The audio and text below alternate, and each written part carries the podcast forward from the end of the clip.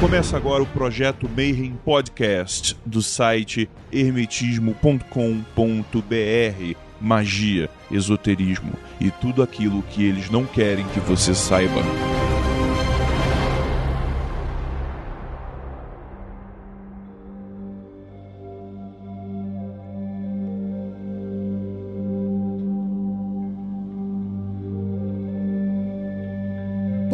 Para quem é de bom dia, boa noite para quem é de boa noite. E você está ouvindo mais um Projeto Mayhem. Estamos aqui hoje, mais uma vez reunidos nessa mesa para falar de símbolos e arquétipos e como eles interagem com o ser humano. E nesta mesa comigo, como sempre, estão presentes Cos, E aí, galera, boa noite. Marcelo Del Débio E aí, belezinha? e Tia... Ma- Ah, não, isso aí foi no outro programa. Prima Martinelli. Salve todo mundo. E como eu já mencionei, hoje a gente vai falar um pouquinho da relação do ser humano com os símbolos e com os arquétipos. Como sempre aqui, o Cos faz aquela abertura, aquele panorama geral pra Olha, gente. eu pessoalmente adoro, especialmente nesse tema, né, fazer a, a abertura do, do podcast de símbolos, porque assim, é, tem um autor que eu conheço razoavelmente bem, que até onde eu sei é um dos primeiros caras que trabalhou isso.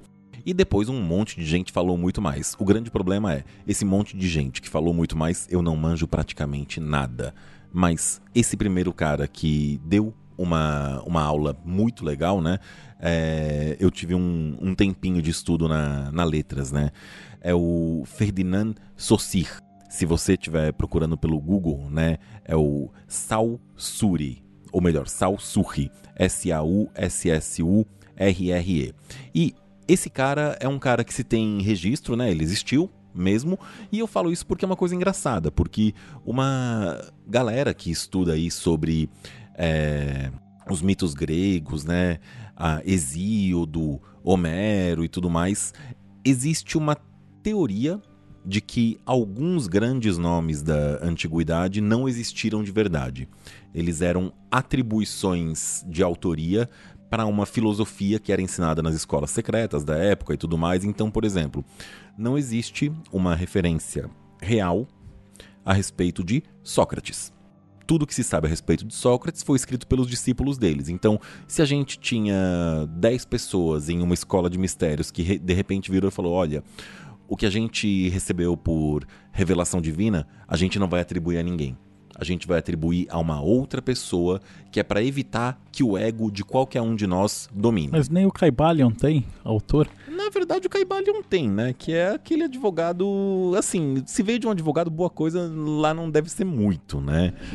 Fazendo aí o meu exercício de autocrítica. Ele é acreditado como os três iniciados também, justamente pra não ter esse E problema. assim, tem essa justificativa que diz que foi esse, esse único cara, o, o, o Watkinson, Whitkinson, uma coisa assim, que escreveu, mas assim, nunca vi nada que, que prova, assim, não foi só ele. Tem especulações que foi ele, o Paul Foster Case, a esposa do Paul Foster Case, e tem mais um outro é, é, hermetista. É, é como Shakespeare. O fato é, o Caibalion é, foi escrito por uma ou mais pessoas, só que o fato de que não existe um nome torna ele misterioso. Pode falar que o Caibalion foi escrito pelo Ju Nelson, por exemplo, e tá tudo certo. Aquele livro de tarô que eu adoro, que é os Meditação sobre os 22 Arcanos Maiores do Tarô, é, foi escrito por, por um autor que preferiu ficar no anonimato. Sabe-se quem escreveu, né, efetivamente, mas ele ganha uma certa aura com relação a isso. O lado bom é que no caso do Saussure não é isso, né?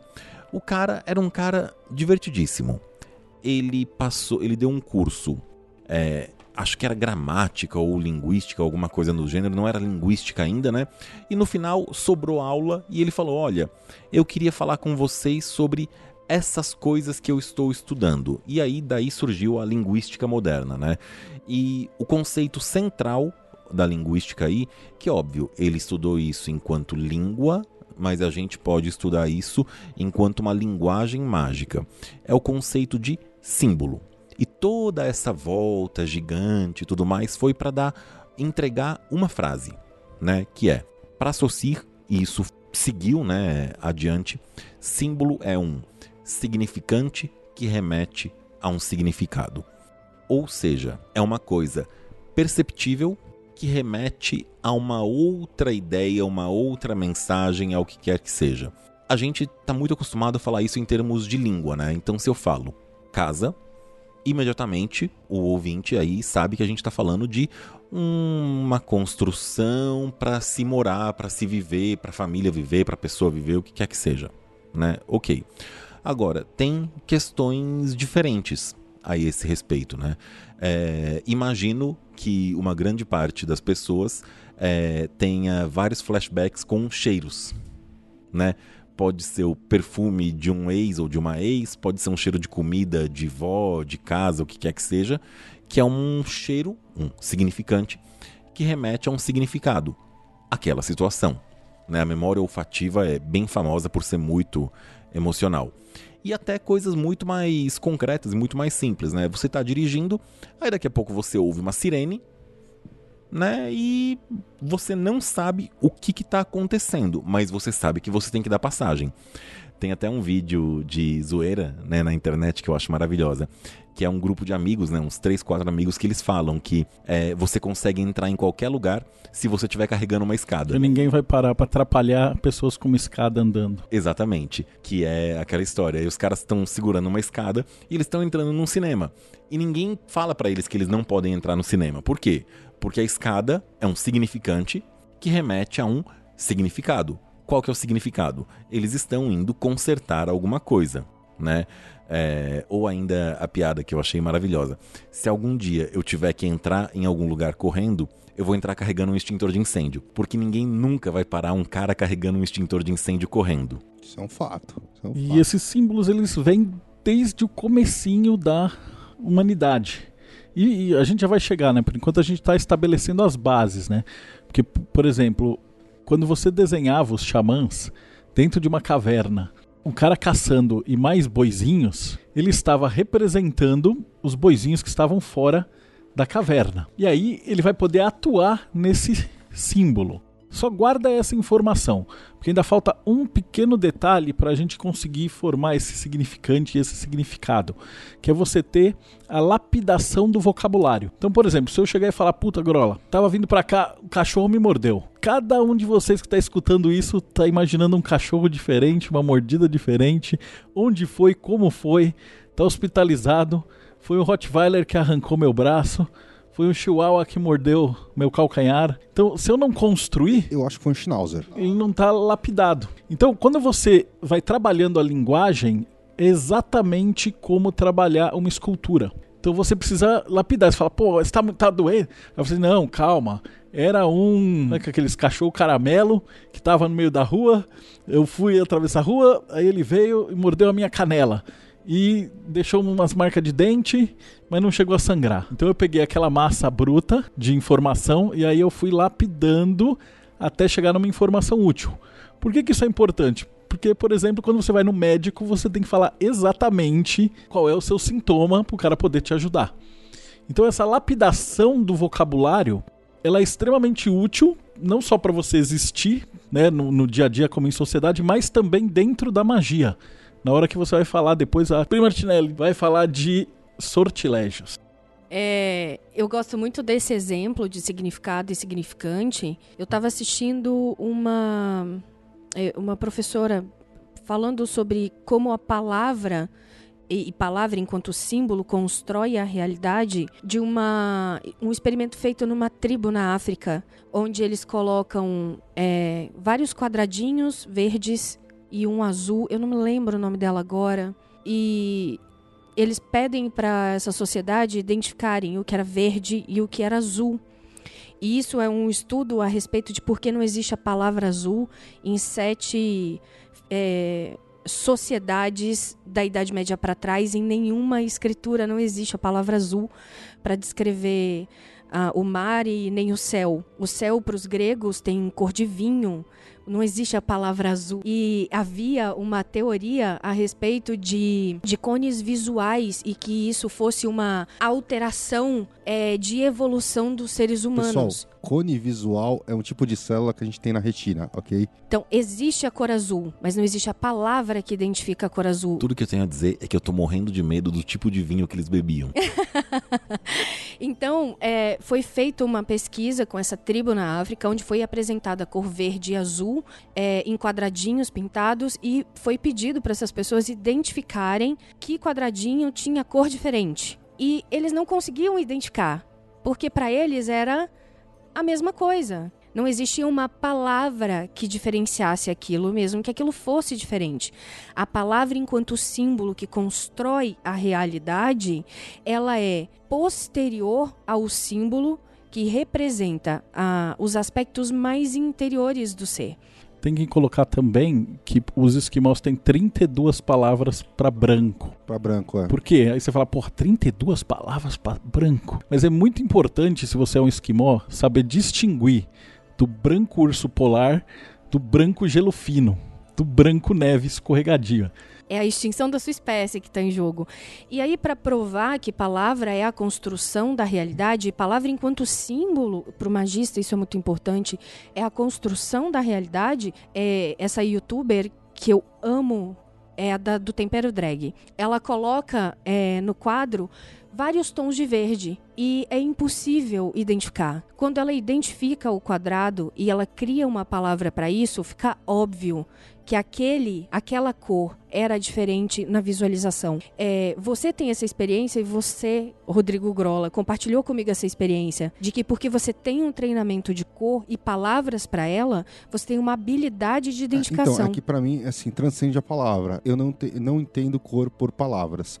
Eu entendo cor por números. Então, assim, só que assim, é, ah, da mesma forma que o cara que há muito tempo trabalha com edição de áudio, ele, ele pega frequências que a gente não costuma pegar normalmente, é, o, meu, o meu uso diário de, de, de cores, eu, uma vez eu fiz num, durante o curso, inclusive um teste de acuidade de cores, que o cara te dá milhões de quadradinhos e você tem que ficar botando tom atrás de tom, atrás de tom. E, e dava, tipo, o meu dava 98%. E uma pessoa normal era, sei lá, era 40%. Mas é fácil de ver isso. Lembra quando a gente estava fazendo o pôster com as cores da meditação da Golden Dawn? Lembro, lembro. Que aí você foi pesquisar porque... Eu fui pesquisar porque tinha nuances específicos para aquilo. E os nomes eram infernais. Porque por nome você não tem como definir. O que, que é índigo? Índigo, e assim, é um nome de cor que a gente não usa normalmente. Índigo para mim é um, pro Paulo é outro, para você é outro, pra Pri é outro. Eu não sei do que vocês estão falando existem 16 cores com as variações claro, escuro, vinho é bebida, mostarda é molho e que diabos é fúcsia? Bom, onde eu quero chegar com o raciocínio de que símbolos e palavras é um bom exemplo disso, constroem a realidade, é que nesse estudo eu cheguei num autor, num historiador romeno chamado Mircea Eliade. É, escreveu uma obra maravilhosa chamada Imagens e Símbolos, que eu me dediquei a ler nesse período para poder trazer um, trecho dele. E ele fala que o pensamento simbólico, como consubstancial ao ser humano, precede até mesmo a linguagem e a razão discursiva. Eliade diz que o símbolo revela revela certos aspectos da realidade, os mais profundos, que desafia qualquer outro meio de conhecimento. E vai além de atributos de imagem, símbolos e mitos, a capacidade de responder uma necessidade e de revelar as modalidades mais secretas do ser. É, era aqui que eu queria chegar. Que símbolos, para o magista que vai avançar nos seus estudos, pode ser entendido como uma ferramenta de leitura do mundo, mas também de modificação do próprio cérebro. E isso é uma coisa que eu acho maravilhosa pelo seguinte: eu vi um debate é, sobre questão política, né? um debate político propriamente dito, nos meus idos de faculdade de direito lá em 2000 e pouco, em que dois professores estavam debatendo, né? E aí, de repente, um professor de, uma, de uma determinada, um determinado espectro ideológico, por assim dizer, virou e colocou que as elites controlam a cultura para impedir que as classes menos favorecidas sejam capazes de refletir a respeito da própria situação, da própria condição. E aí o, o outro professor deu uma porrada é, metafórica nele e virou e falou: Isso é mentira. Essa história de que você precisa de palavras para pensar é falsa. Porque se você precisasse de palavras para pensar, uma pessoa que não tem palavras não tem condições de pensar. Consequentemente, um recém-nascido não pensaria. Pensa e sonha. E ele pensa e sonha, um cachorro sonha.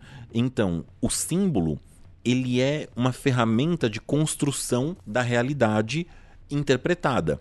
Porém, o que é divertido é você é capaz de construir símbolos e de interpretar e de aprender coisas novas e, consequentemente, ampliar a sua realidade, independentemente de você ganhar ou não esses símbolos, por exemplo, na escola. Eu, quando eu ainda escrevia, né, eu brincava, né, que faltam algumas palavras. Então, por exemplo, então, por exemplo, eu escrevi um texto algum tempo atrás né, em que eu falava que deveria haver uma palavra para identificar as saudades do futuro. Quando você tem planos para acontecer alguma coisa e as coisas mudam, acontecem coisas, aqueles planos vão por água abaixo, mas você sente saudades de ter aqueles planos. Então é uma questão é um sentimento muito específico. Ou em outras palavras, né, um pouco menos poéticas do que essas, por exemplo, em alemão existe a famosa palavra Schadenfreude, né?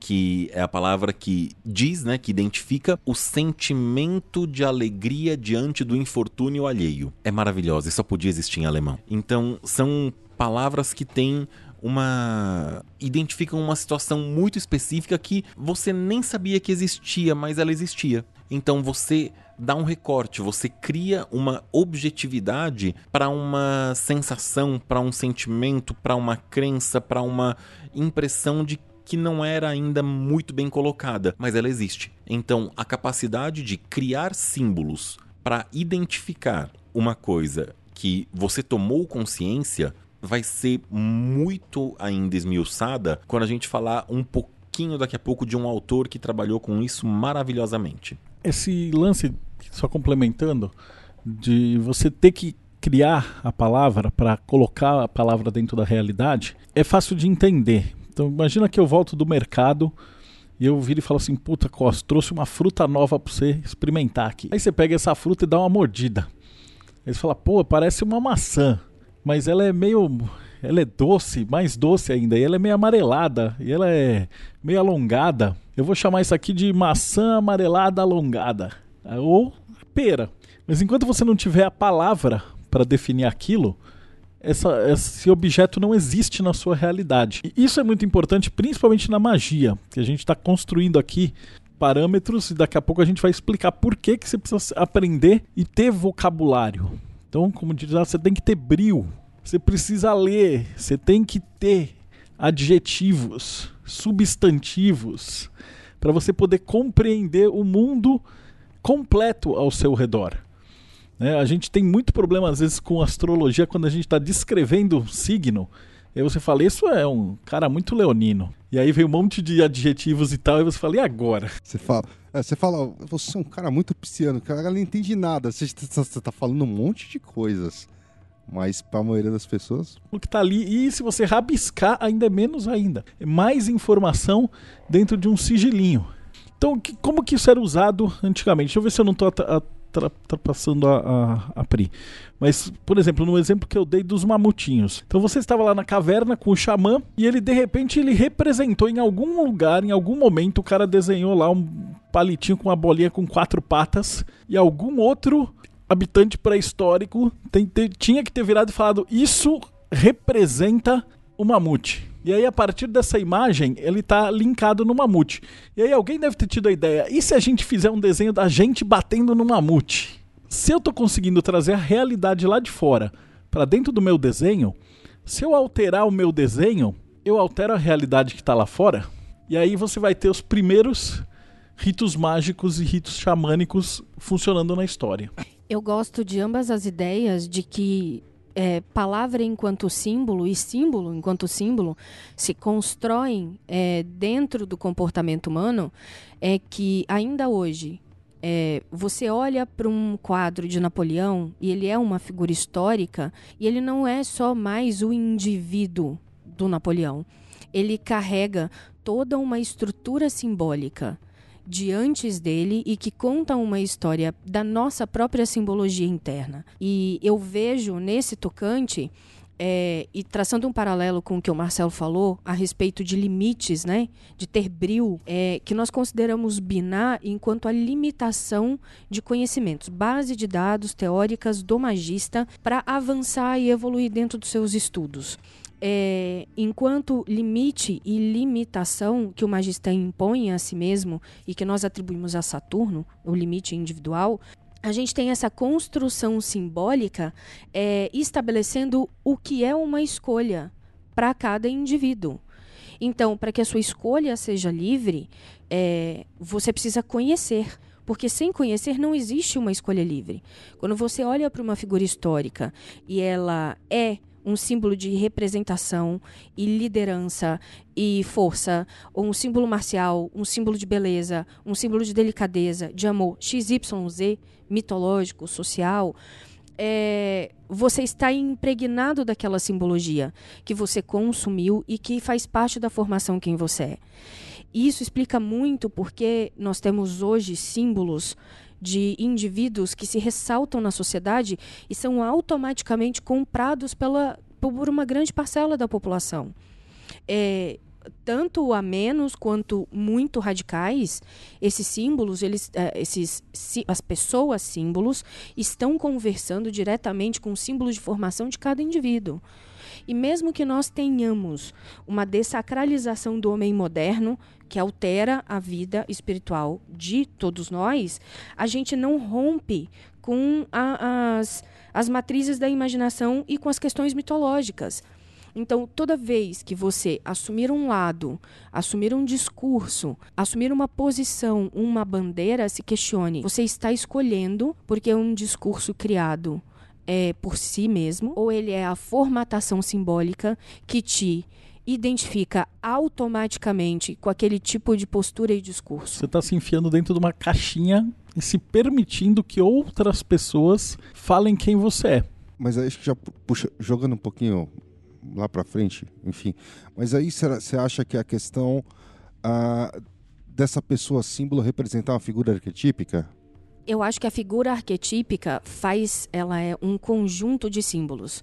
Mitologicamente, elas são a antropomorfização de energias superiores divinizadas a quais os homens se moldavam. Como você tem uma, uma, uma social perda de identificação simbólica, mitológica, e aí não identificação com esses símbolos arquetípicos, você tem uma estrutura social de pessoas meio. É, faltam heróis, faltam símbolos faltam líderes.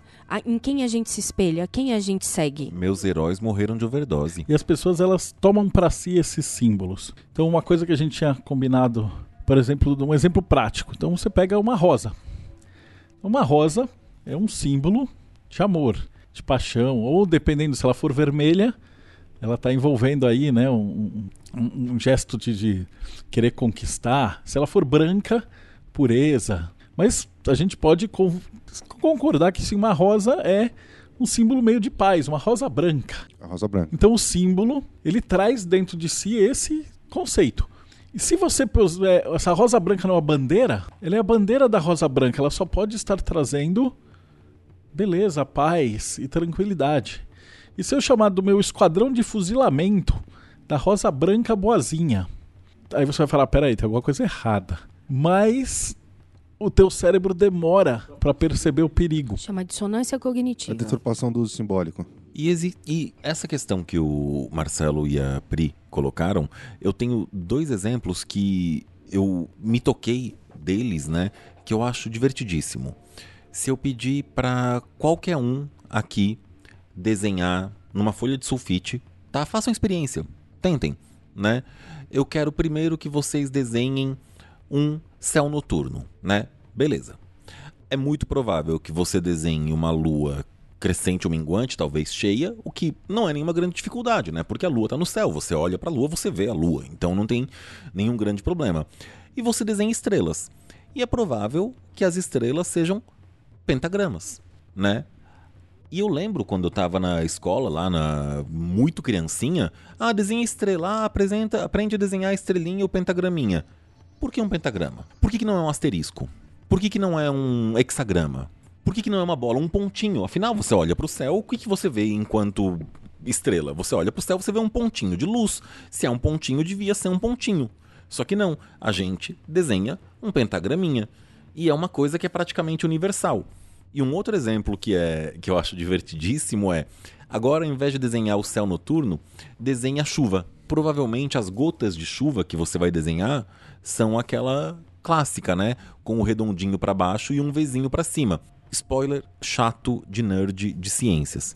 Quando a gota se condensa na atmosfera, ela entra em velocidade terminal. O que, que significa quando ela está caindo em velocidade terminal?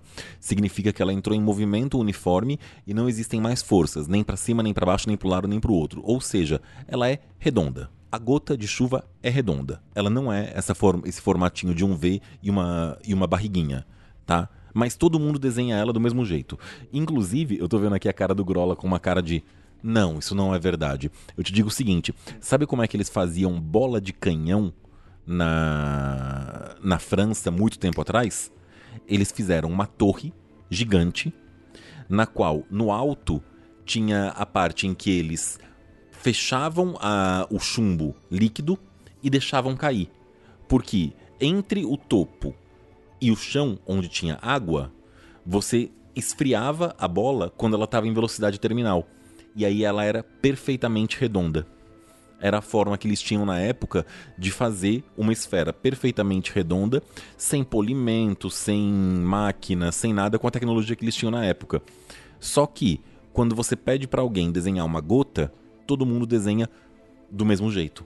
É, eu, eu, lembro que eu tive aulas de, de aerodinâmica na faculdade, mas eu não vou lembrar. Eu tinha a parte de baixo, eu sei, e, ok. Agora eu não lembro essa questão do formato. Eu sei que tinha alguma coisa de eh, aerodinâmica, mas eu não vou lembrar disso nem fodendo. Pra poder explicar. Quando ela tá ganhando velocidade, ela até fica com um formato diferente. Agora, em movimento uniforme, ela fica redonda. Como exemplo de falta de imaginação, né? É, só para deixar claro, eu não sou especialista em nada. Na verdade, eu não sou especialista de coisa pronta. Eu sou especialista do que a gente decide falar e do que eu quero falar. Então, enquanto falta de imaginação, o que, o que eu gostaria de citar agora, que eu acabei de me lembrar, é que Jung cita que os dramas do mundo moderno, é, eles vêm é, originários de um desequilíbrio da psique, tanto individual como coletiva, porque ela é provocada pela esterilização crescente da imaginação em sua totalidade. E esse autor, o Eliade, ele pega a imaginação como a possibilidade de compreender esses símbolos antigos e criar profundos símbolos para novas gerações. Então, é, esse é o poder do símbolo, de alimentar a mente para que a mente crie a realidade e crie novos símbolos. E neste tocante, para mim, essa é a perspectiva mais importante de simbologia para quem está começando a estudar. E a intenção desse podcast é mesmo ser bem fundamental para as pessoas começarem a se questionar é, os símbolos da realidade que a cercam. A gente escreveu, né? Eu, o Frater Aleph, mais uns dois, três amigos nossos, um texto que começava com a seguinte frase, alguns anos atrás: é, Qual o seu maior sonho? Eu desejo uma Ferrari roxa. Eu quero, não, mas por quê?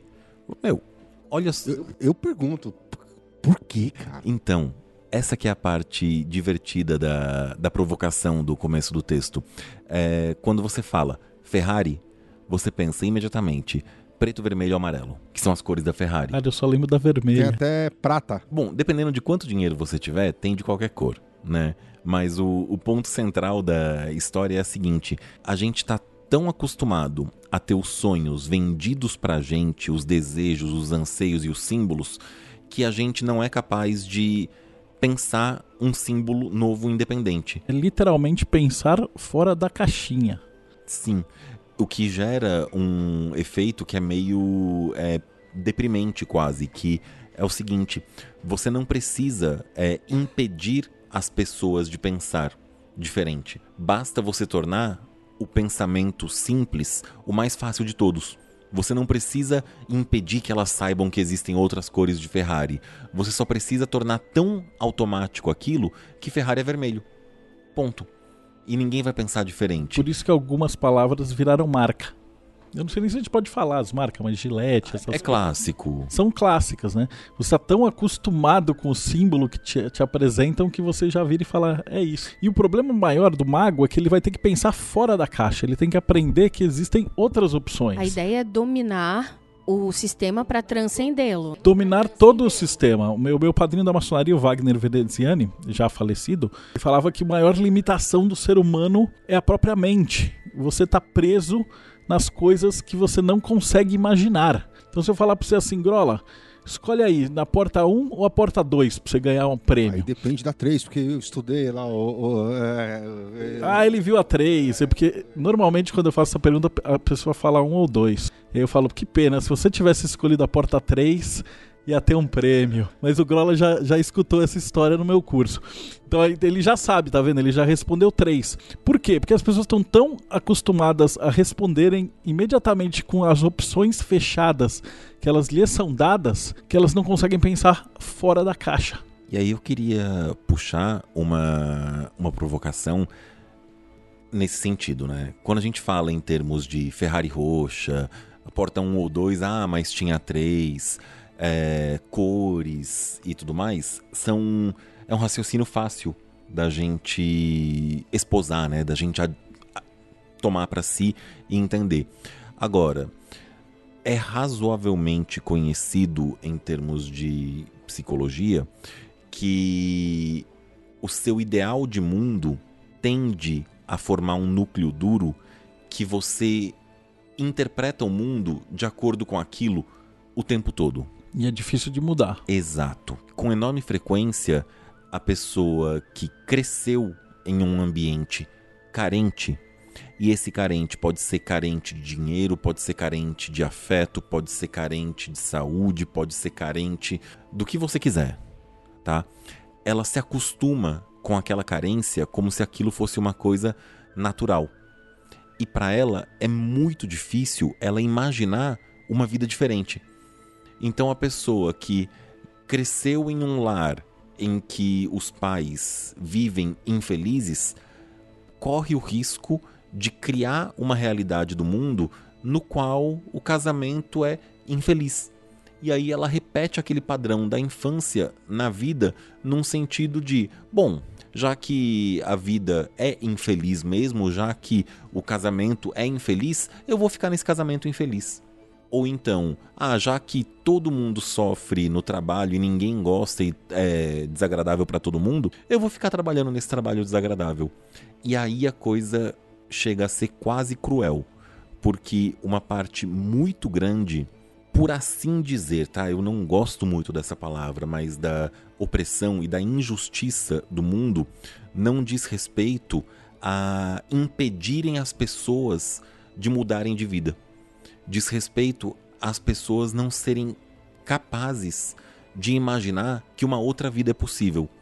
Quando a gente fala em termos de carência de dinheiro, de afeto, de relação afetiva, é mais ou menos fácil de visualizar no mundo. Você quer dizer que é como se fosse um sofrimento auto-infligido. Na verdade, não é o mundo que está te fazendo sofrer.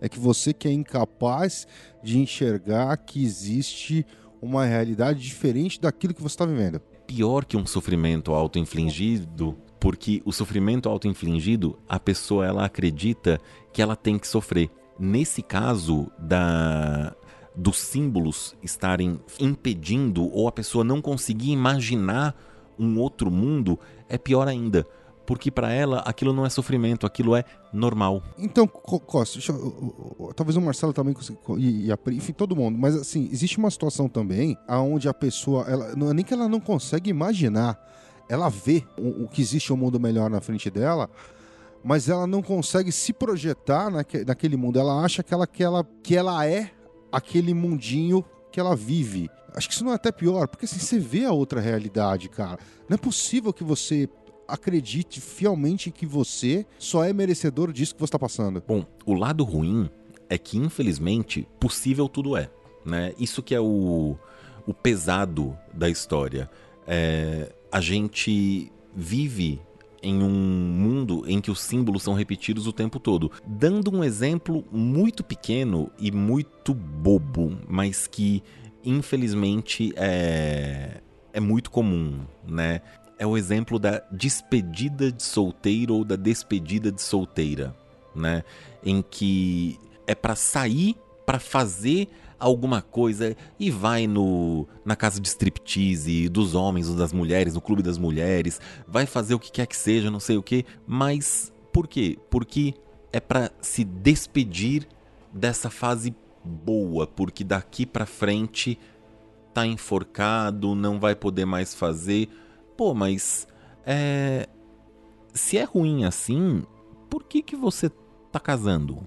Né? É, um, é um exemplo bobo, mas ninguém questiona essa questão com enorme frequência do precisa dessa despedida, é, é uma perda, você tá morrendo, é uma obrigação.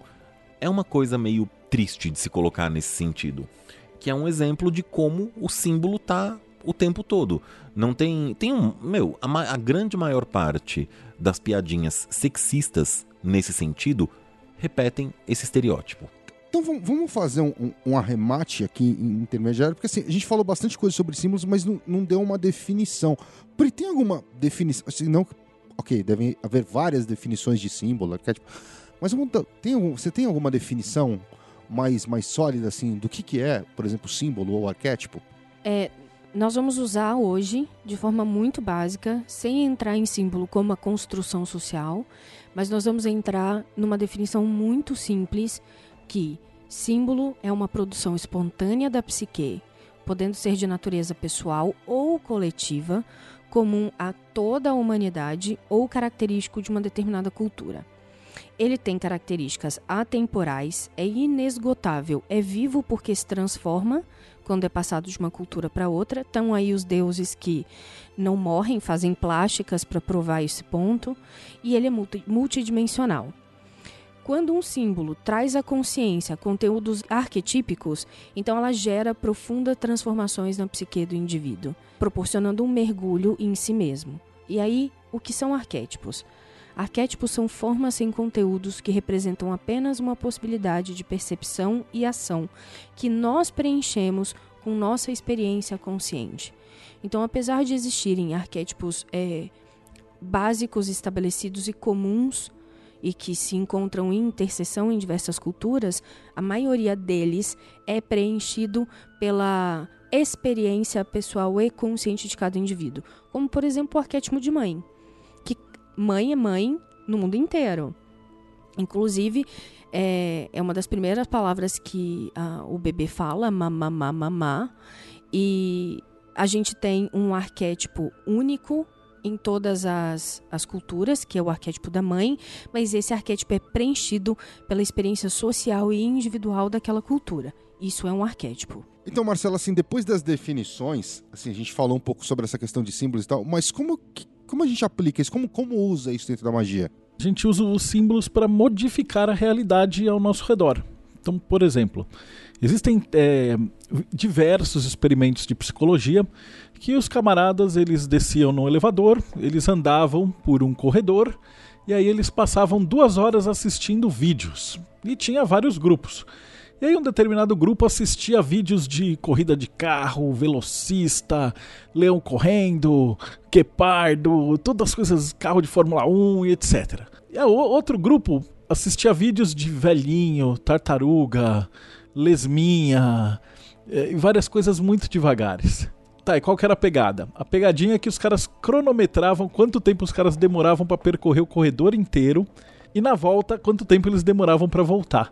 E aí provou-se isso por várias estatísticas que quando você assiste um monte de filme, vídeo e tal de pessoas rápidas e tal, as pessoas percorriam esse caminho mais rápido. E os que passaram duas horas vendo o programa de esclerose dos ossos, eles demoravam muito mais tempo para voltar.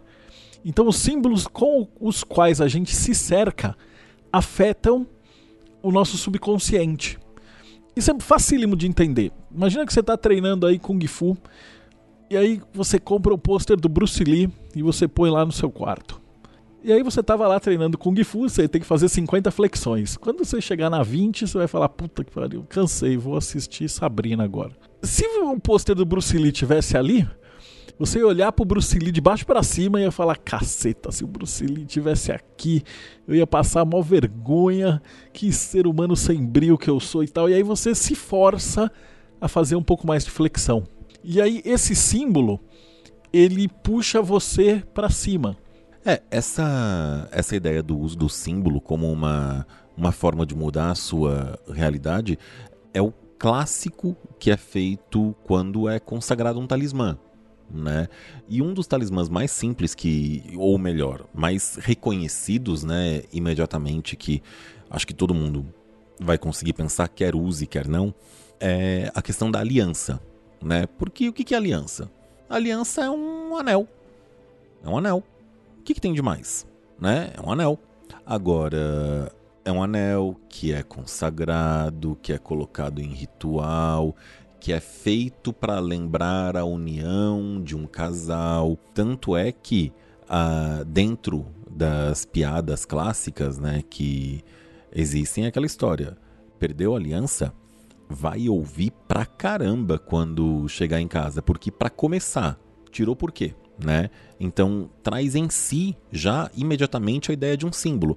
E assim, a gente dá o, o exemplo da aliança porque diz respeito ao casamento, né? A, a união entre duas pessoas, o que é razoavelmente comum de imaginar, mas tem outros igualmente intensos, né? O símbolo do relógio, por exemplo né? Ou do relógio que a pessoa recebe quando se aposenta, ou quando a criança recebe de presente do pai ou dos familiares, da mãe, um relógio e que aquilo é um símbolo de responsabilidade, né? Para cuidar do tempo, para acompanhar o tempo, ou ainda o, as consagrações talismânicas, ritualísticas dos sabás da roda do ano, das ferramentas mágicas, porque, afinal, por que diabos consagrar um atame?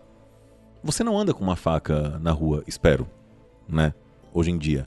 Mas aquilo é um símbolo de uma espécie. Eu ando. Dizem que você anda. Eu, enquanto seu advogado, acho que você não anda.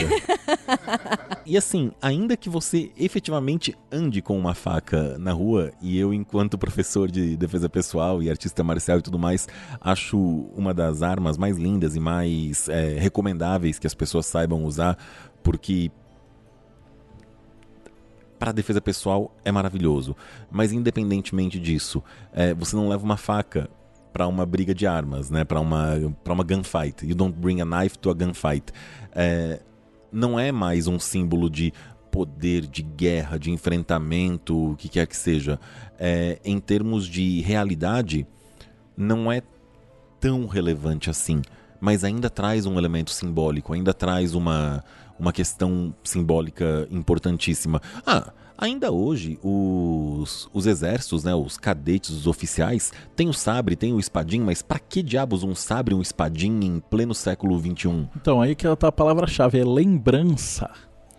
Então você vai usar os símbolos como a lembrança daquilo que você quer. Então é que, como o Paulo falou no começo, é a saudade daquilo que você ainda não fez.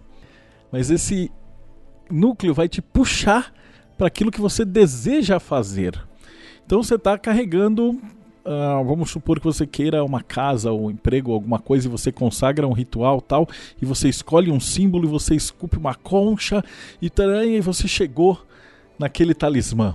Então aquele talismã ele fica na sua casa no momento que você tem que enxergar aquilo e puxar para você aquele símbolo e aquela lembrança. Então, eu, eu, gosto muito daquele episódio dos Simpsons que ele entra assim, tá escrito, você nunca vai sair daqui. E aí ele fica colando um monte de papelzinho e aí no final ele fala assim, do it for her. Assim, então faça isso pela, pela sua filha. Então são pequenas lembranças mágicas que o mago usa para reavivar esse símbolo. Então você não precisa de um Bruce Lee para ficar lá olhando e fazendo mais flexões.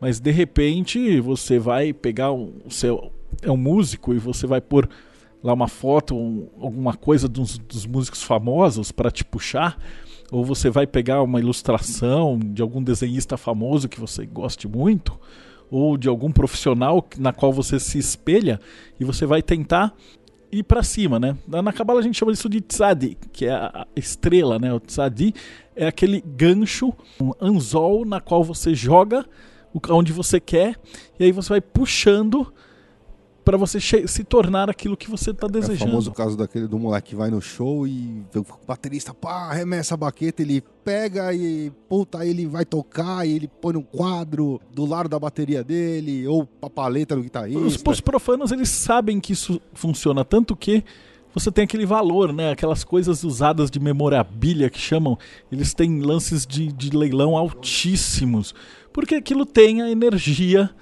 daquele momento, daquela pessoa, daquele show. Quem é que está escutando a gente que não guarda convite de, de festa, de show, de Rock in Rio, de, de cinema, do que vai? Porque você guarda consigo esses talismãs. Tem uma história que eu amo de paixão, diz respeito ao seguinte, né? O, atualmente, o, o, quem é considerado o maior nadador da história do mundo é o Phelps, né? O segundo é o Mark Spitz e o terceiro é o Ian Thorpe, né? E aí, em uma determinada Olimpíada, muitos anos atrás, né, o Phelps falou que o objetivo dele era superar a marca do Mark Spitz que o Mark Spitz, se eu não me engano, tinha sete medalhas de ouro em uma, em uma única Olimpíada e o Phelps queria oito, ou o Mark Spitz tinha oito e o Phelps queria nove, era alguma coisa do gênero, né? E aí perguntaram pro Ian Thorpe qual que era a opinião dele a esse respeito. E o, e o Ian Thorpe falou: é impossível, não dá para quebrar a marca do Mark Spitz. Só que, spoiler, o Phelps conseguiu quebrar a marca do Mark Spitz, né? E aí nas Olimpíadas, eu acho que não, não lembro se foi 2008, 2012, é, ou se foi 2010, foi alguma coisa esse século, né? Foi recente até. É, perguntaram pro Phelps se qual era a opinião, é, se ele tinha ouvido a reportagem em que o Ian Thorpe falava que era impossível ser melhor que o Mark Spitz. E o Phelps respondeu: Eu vi essa reportagem, tá no meu armário em que todos os dias em que ele chegava para treinar, ele abria o armário dele para guardar as roupas e para se trocar, e ele via aquela reportagem falando: é impossível ser melhor que o Mark Spitz. E é uma coisa que é interessante, né? Porque às vezes para um ser para alguns seres humanos é, é impossível, é uma sentença. Para outros é um desafio. E lembrando que na magia você não precisa ser melhor do que ninguém.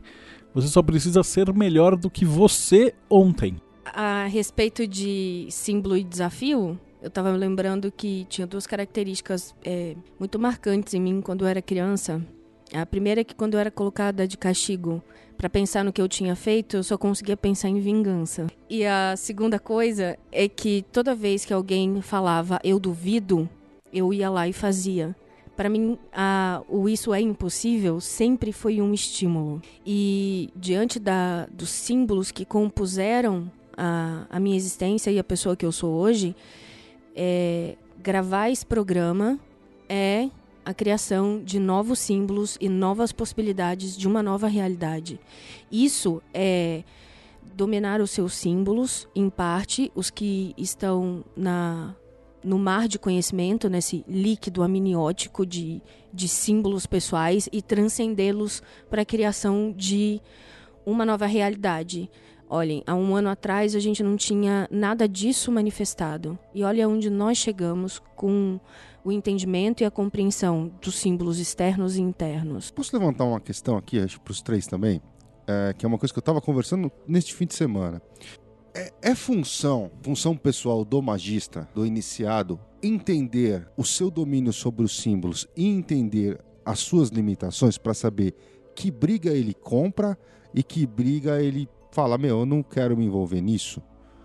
Ou, ele, ou assim, todos os desafios para o, o, o magistra são importantes. Essa é uma resposta bastante limitada, porque eu acho que precisaria de mesmo uma reflexão e um, sabe, um aprofundamento filosófico a esse respeito, mas é, como é que o magista pode saber o que ele não sabe? Como ele vai saber da limitação se ele não sabe o que ele não sabe? Essa pergunta do, do Grola e esse comentário da, da Pri traz uma, uma pergunta que eu sempre faço quando alguém pede uma interpretação de um símbolo, normalmente um símbolo negativo, né? Um símbolo ruim, um pesadelo, o que quer que seja, né? Fala assim, cara, como é que você vai identificar se isso é um presságio ou uma ordalha? Em que sentido? Como é que eu vou saber se isso é um aviso? Mano, não faz isso que vai dar bosta. Ou como é que eu vou saber se isso é um ordalho no sentido de você não vai sair da sua zona de conforto e você vai continuar vivendo desse jeito. E eu não vou permitir que você melhore, aprenda, cresça e siga em diante. Isso é a pergunta de um milhão de dólares para todo mundo, né? Porque como é que eu vou saber se uma coisa é um aviso? Não faça o que pode ser que seja, com enorme frequência é, e como é que eu vou saber se essa coisa que aconteceu não é uma porrada do carcereiro da cela falando: fica aí dentro que você não vai sair daí de jeito nenhum? A minha visão, a minha resposta a esse respeito é testa. Você precisa testar.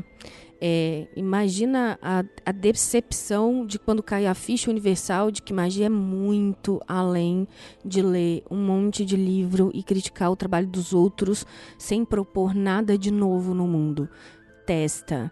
E se você for muito intrépido e destemido, mantenha o diário mágico atualizado e me deixa de herança. É, a gente falou até que bastante, né? Introdutoriamente, mas bastante a respeito do que, que é o símbolo, do que, que é o arquétipo, de como que ele funciona, de como se organiza, etc, etc, etc. Mas tem uma coisa que, apesar da gente, com toda certeza, ter que voltar em algum episódio futuro, em algum podcast futuro, não dá para deixar de falar agora.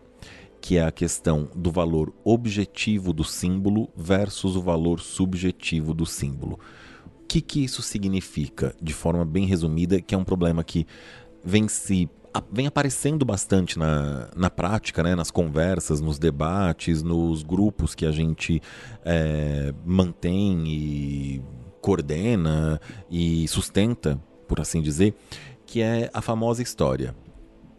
Ah, eu estou estudando Goécia e para mim os demônios são bons. Logo, eu não tenho que me preocupar com nada, porque é preconceito da sociedade que eles sejam ruins. Spoiler. Dá errado. Eu vi o Cos falando assim: olha, estudei Goiás, olha no que deu, tipo um vídeo do YouTube. Bait, bait. Dando um exemplo é, tosco, né, de conhecido, realmente, que eu espero que ele não ouça esse podcast, porque eu não quero ser a pessoa que dá a má notícia. Um conhecido meu, ele teve em algum momento. Ateu, ateu, ateu convicto, não existe nada, Deus não existe, ateu materialista, materialismo dialético, com, convicto, não existe nada disso. Portanto, eu vou tatuar Shub-Nigurat na minha costela. e ele tatuou Shub-Nigurat na costela dele. Para surpresa de uma pessoa, no caso ele, ele não ficou muito bem depois disso né, uma série de problemas de ideação suicida e depressão e tudo mais e por aí vai. Tem uma discussão enorme a respeito, inclusive no sentido de que, cara, eu tô talvez falando uma grande besteira, né? Porque eu tô causando, tô criando uma relação de causalidade que talvez não exista, né? Agora, a gente vê com enorme frequência satanista de Orkut, ah, não é mais Orkut, agora é Facebook, que ah, não, porque para mim, para mim Samael é um símbolo de liberdade. Portanto, eu vou cultuar Samael. Então, gente, é, com todo respeito às opiniões diversas, tá? Se, for fe se fosse feito uma análise é, estatística a respeito de quantas vezes a pessoa que tinha plena convicção de que Goécia ia resolver os problemas da vida dela e de que Pacto ia solucionar todos os problemas e de que sei lá, é, clifas são a chave do poder e do autocontrole, até hoje eu nunca, nunca, nunca vi um ser humano falando uma coisa dessas e se dando bem. eu também não. Ninguém que eu vi até hoje passou no teste do tempo. Teste de Saturno. Sem a pretensão de dar uma resposta objetiva para tudo e de ser o dono da razão ou o que quer que seja, eu diria o seguinte: até hoje, estatisticamente e por tudo que a gente viu, e é bastante gente vendo muita coisa, os símbolos têm um caráter objetivo, tá? Não, você chamar é, urubu de meu louro não vai te dar um papagaio preto. Eu, eu, vou dar um exemplo interessante. Esse fim de semana foi, eu, eu dei aula de tarô e o Keller, a gente deu o curso novamente, e surgiu de novo essa questão de tatuar cartas de tarô. Eu pensei, mas se for uma carta bacana, se, por exemplo, se eu tatuar o louco, eu falei, então, você quer ter paz na sua vida? Porque o louco é uma energia de movimento, e movimento, e movimento. Você vai estar tá chamando isso para sua vida o tempo todo. Você quer ter um momento de sossego? Nenhuma carta de tarô, quando você encara ela como energia a ser trazida para você, ela é interessante daquilo o tempo todo. O tempo inteiro. o tempo A gente inteiro. já deu esse exemplo em algum outro podcast, que é a questão, olha, você gosta de sopa. Beleza, você gosta de sopa. Você go- melhor, você gosta de bacon. Legal, eu gosto de bacon. Só que agora é o seguinte, você vai comer bacon no café da manhã, no almoço, no jantar, no lanche da tarde, de sobremesa, e quando você estiver dormindo, alguém vai te acordar e enfiar um bacon na tua boca. Cara, não dá. Parte da vida diz respeito à diversidade, às mudanças. Então, não é muito inteligente tatuar uma carta de tarô no corpo, ainda que seja a estrela, que é a carta mais fofinha que tem. Não faz muito sentido. Faz menos sentido ainda tatuar Shub-Niggurath na costela. E eu espero que meu amigo não esteja me ouvindo. Pela lei dos grandes números, ele tá ouvindo. E Marcelo, e teu arremate final aí sobre eh, essas questões todas? Bom, os símbolos, como o Cos completou, eles são presentes, né? eles são objetivos. Mas por que, que eles são objetivos? Então quer dizer, dá para mudar um símbolo, né? Teoricamente sim, mas antes deixa eu falar uma coisa importante. O que, que diferencia uma nota de 100 dólares de um pedaço de papel ungido por Jesus a hora que você vai entregar ele no posto de gasolina? E um você vai ter muitos sorrisos e o outro você vai preso. Porque o símbolo ele é aceito pela quantidade da egrégora. Então a gente ainda vai fazer um podcast só de egrégora. É a egrégora que aceita aquele símbolo e reverbera aquela energia. Então, no caso físico, o governo é, aceita a nota de 100 dólares, etc e tal, e o papel ungido por Jesus não serve pra porra nenhuma. É, mas você não vai conseguir mudar essa energia sem um, um aparato muito gigantesco. É possível mudar? É, mas tem que ser alguma coisa no nível do Goebbels e do Hitler pegando a suástica e estragando ela para sempre. E agora ela já foi estragada, então não adianta você ser budista e tatuar um- uma estrela nazista, um- suástica na testa, porque não vai rolar. Você não tem como sobrepujar essa egrégora. Né? Isso que o Koss falou do Shub-Niggurath. Então é possível que um dia, se você fizer uma segunda edição aí da Bíblia, e enfiar um Shub-Niggurath ali como assistente do Gabriel e do Samael e do Manuel e do Uriel, ele vai virar um anjo. Daqui talvez mil anos, a egrégora seja forte o suficiente para esse símbolo ser aceito. Talvez. Talvez. Porque a gente tem que lembrar que, com enorme frequência, pessoas acessam egrégoras mortas, entre aspas, e chegam no, na raiz do, do mito, independente de quanto tempo passou e de quantos cultos e religiões diversas tentaram soterrar aquilo no tempo. Então aquela energia sempre vai estar. E aí, Pri, aquele seu arremate que você ia arrebentar aí com a porra toda? Vou, com a foice. É, acho que para um primeiro episódio a respeito de simbologia e arquétipo, a nossa primeira intenção era desenvolver um formato de questionamento para que as pessoas que estão começando e que eventualmente já estejam no caminho de estudo, elas é, consigam ter outras perspectivas a respeito de como olhar para a mesma coisa é, que elas estão vendo durante todo esse tempo. A gente promete é, outros episódios a esse respeito E, Tratando de- derivados também, né? e derivados, tratando de forma mais prática a utilização de simbologia, por exemplo, na magia cerimonial. Mas por enquanto é só. Então acho que é isso, pessoal, sobre o- esse apanhado inicial de simbologia. Lembrando que a gente, nesse primeiro ano de episódio, a gente fez vários episódios introdutórios que daqui a pouco vão começar a ser expandidos. Mas acho que agora, como arremate da parte de símbolo, tem mais alguns teminhas introdutórios que a gente quer falar.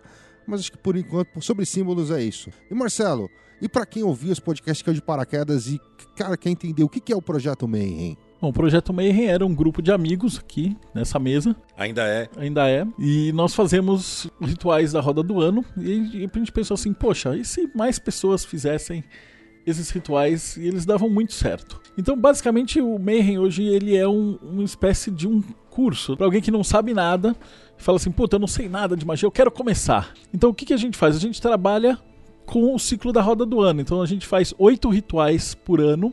E no tempo são 12 meses, né? Então, se você tiver no Mayhem, você vai fazer oito rituais. E os outros quatro meses você tem uma revista que é a Hermetismo, que ela vai ter textos da galera que fica debatendo uh, diversos temas de hermetismo ao longo desses três meses e os melhores textos vão para essa, essa revista. Então nós temos um grupo no Facebook, um grupo no, vários grupos no Telegram, no Discord, e o pessoal basicamente conversa sobre magia, né? Cos gerencia alguns outros rituais, né? Então, da parte de astrologia, que é o, que é o forte dele, ele faz os ritos de consagração a cada signo. Então o pessoal que está no meio ele está sempre estudando alguma coisa. Então está sempre fazendo algum ritual ou preparando ou adquirindo alguma ferramenta que ele vai usar. E aí ao longo desse primeiro ciclo, que ele completa a roda do ano, o cara vai ter um altar pronto com as ferramentas que ele precisa, com os instrumentos, com o básico, etc. E aí ele parte para coisas mais avançadas. Então, basicamente, é um, é um núcleo de estudos de hermetismo. E se o cara se interessou e quiser assinar, ele vai aonde? catarse.me barra TDC. Então é isso aí, pessoal. Finalizando aqui mais um Projeto Mayhem. Até daqui mais uns dias com mais um episódio e um grande abraço para todo mundo.